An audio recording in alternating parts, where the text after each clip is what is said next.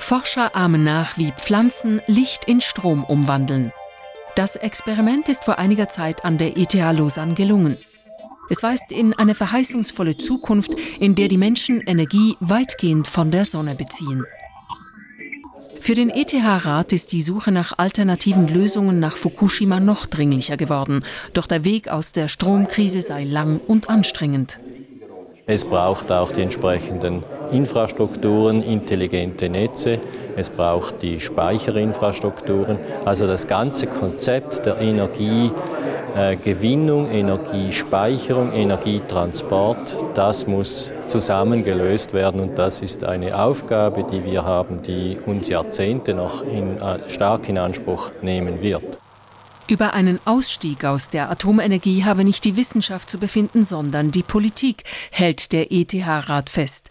Und selbst wenn Atomkraftwerke abgeschaltet würden, wäre dies noch nicht das Ende der Atomenergieforschung in der Schweiz.